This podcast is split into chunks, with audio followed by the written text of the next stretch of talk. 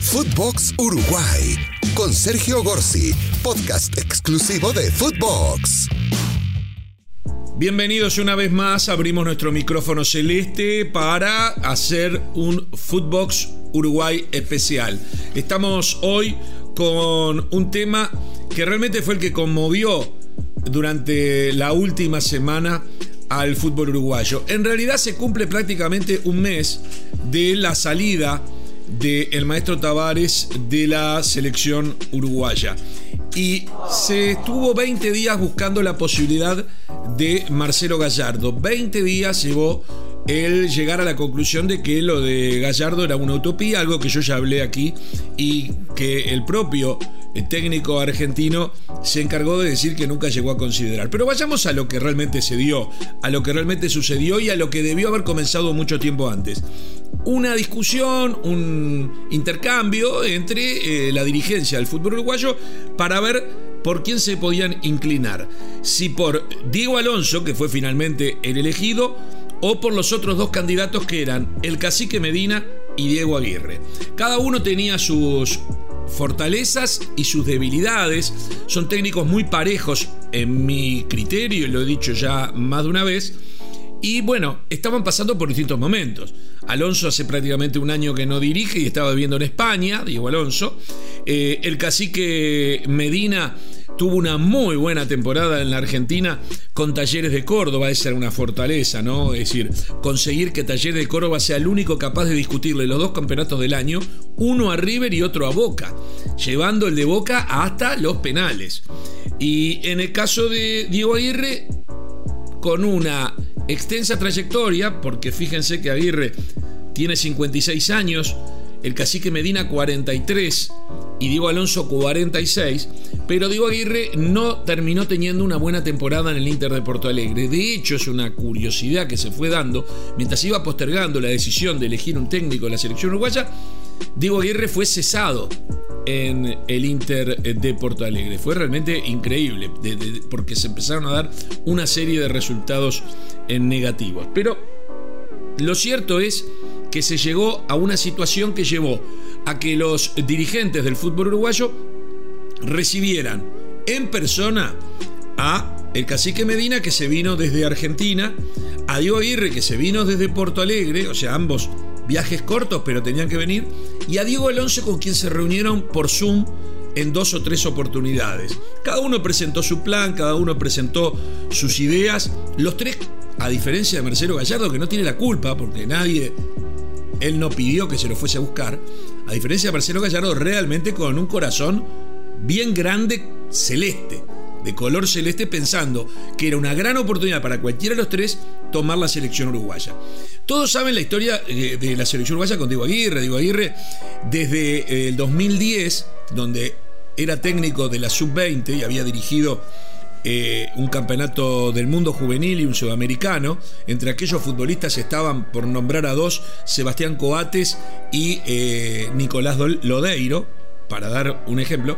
Bueno, Diego Aguirre siempre era el candidato, fue el candidato en aquel momento de presidente de la Asociación Uruguaya de Fútbol para suplantar, para eh, ser el técnico luego de que terminara la Copa del Mundo del 2010. Es decir, después de Tavares iba a ser Diego Aguirre, lo que nadie imaginó que Tavares o Uruguay iban a tener una actuación tan buena que lo metió en semifinales de un mundial que le significó una espalda tremenda al técnico Tavares que lo llevó a dirigir dos mundiales más. Además, un año después del 2010 gana la Copa América en Argentina. Pero eso es otra historia y no vamos a hablar ahora de Tavares. Lo cierto es que cada vez que se dijo si, que se podía ir el maestro Tavares, el candidato número uno era Diego Aguirre. Pasó en octubre cuando se manejó la posibilidad después de las derrotas en Buenos Aires, perdón, eh, en Santiago, sí, en Buenos Aires, bien digo, y en eh, Brasil, después de esas dos derrotas contra Argentina y contra Brasil, que fueron duras, sobre todo en el tanteador, porque una cosa es eh, perder contra Argentina y Brasil, que puedes perder, puedes... El tema es cómo perdés, y se perdió feo. Y ahí se habló de que Diego Aguirre era casi que número puesto, se quedó para un mes después la decisión y un mes después se lo terminó sacando después de la derrota en Bolivia y la nueva derrota contra Argentina ya de local y Diego Aguirre, que era el candidato número uno, comenzó aparentemente a perder algún pie, alguna fuerza.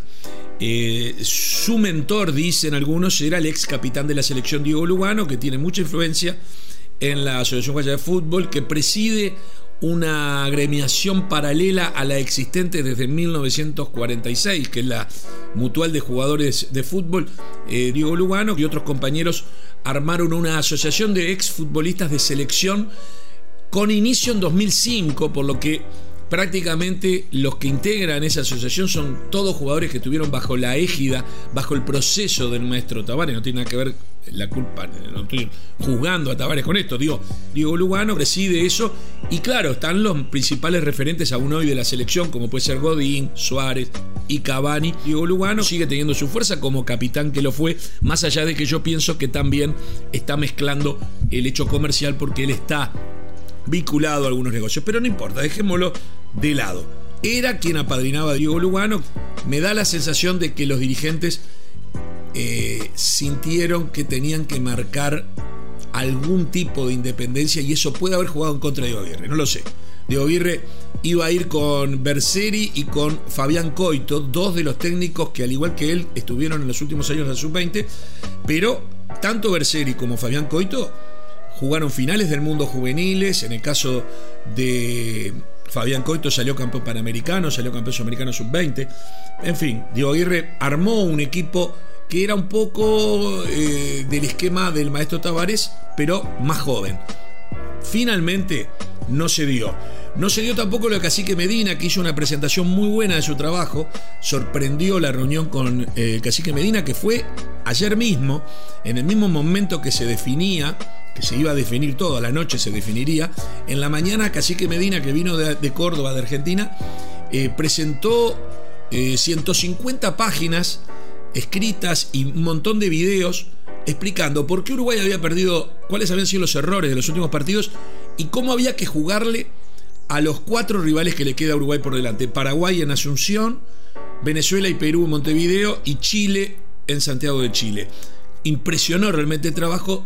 Aparentemente los dirigentes habrían entendido que Cacique Medina, que tiene un futuro tremendo y que además, fíjense esta curiosidad, Marcelo Gallardo ha declarado públicamente que el día que se vaya él de River, que a esta altura se postergó un año, entendía él que el técnico ideal podía ser el cacique Medina.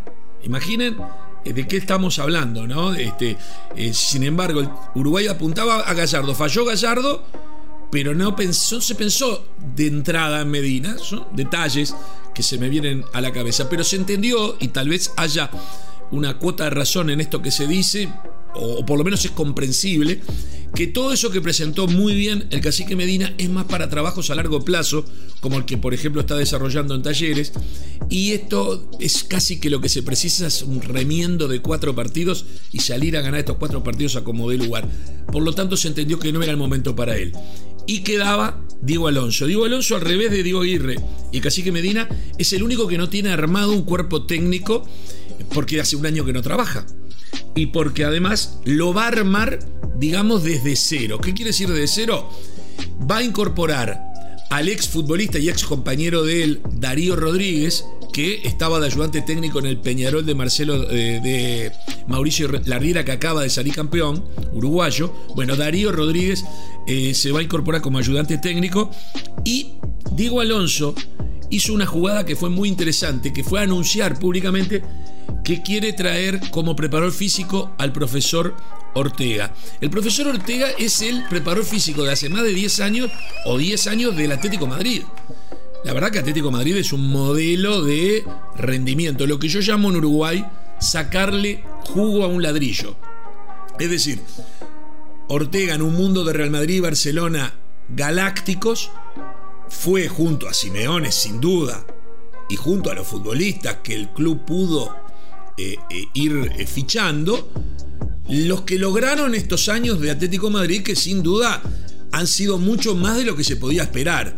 Ante dos potencias galácticas, el Atlético Madrid metió ligas, ganó ligas, ganó UEFA League, en este caso no era contra Real Madrid y contra Barcelona, estuvo a punto de ganar este, algunas un par de Champions, o sea, a ver, las perdió ahí, recuerdo una con Real Madrid, pero lo cierto es que el profe Ortega se lo considera como un valor muy importante. Tanto es así que Diego Alonso, la idea de Diego Alonso es que el profesor Ortega haga lo mismo que hacen los futbolistas en el Uruguay.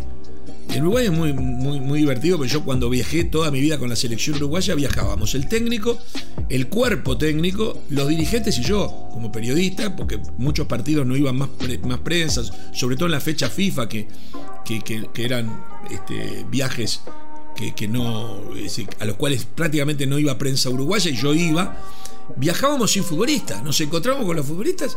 Si el partido era en Indonesia, nos encontrábamos en el aeropuerto o en alguna escala.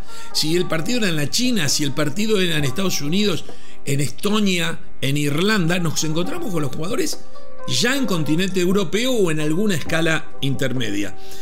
Con esa mentalidad y sabiendo que los jugadores hoy por hoy no pueden venir más de 4 o 5 días antes, eh, Diego Alonso dice, el profe Ortega no tiene por qué dejar Atlético Madrid. Fecha FIFA también para los españoles. El profe se toma el avión junto con los jugadores de Europa y viene para jugar los partidos. Porque aparte el preparador físico tampoco va a tener mucho tiempo. No es que, ¿qué va a ser el resto del mes? Si hay un mes entre una fecha FIFA y otra. Eh, ¿Van a ser abdominales lo que no están? en los trabajos que puede pedirle que haga. Primero, están todos jugando en el equipo de primera línea. O es más un evaluador.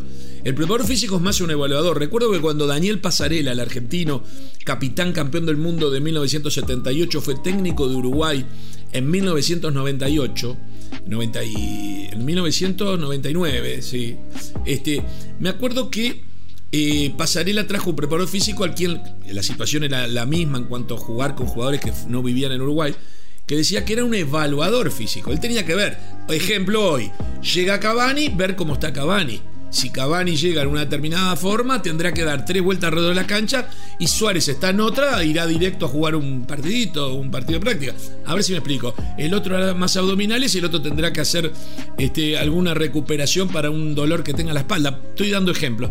Es más un evaluador. De la misma forma que el entrenador no entrena, sino que selecciona, lo más importante es seleccionar bien. El preparador físico es un evaluador. Y en este caso, el profe Ortega pareció una jugada muy importante, es el preparador físico eh, mejor considerado en el mundo. Los datos que yo tengo, que es el mejor pago del mundo en el fútbol, para que entiendan lo que significa. Simeone no le gustó que tener que compartirlo, eh, pero finalmente el profe Ortega la peleó, la luchó y ayer, cuando faltaban minutos para que se tomara la decisión, la decisión de quién iba a ser el técnico dependía de ese dato.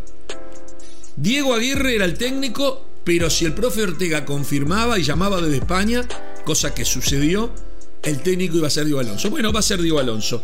Diego Alonso que como técnico debutó en Bellavista, en el mismo Bellavista en el cual había sido dirigido hace 20 años por Julio Rivas. Él es de la escuela de Julio Rivas. ¿Quién es Julio Rivas?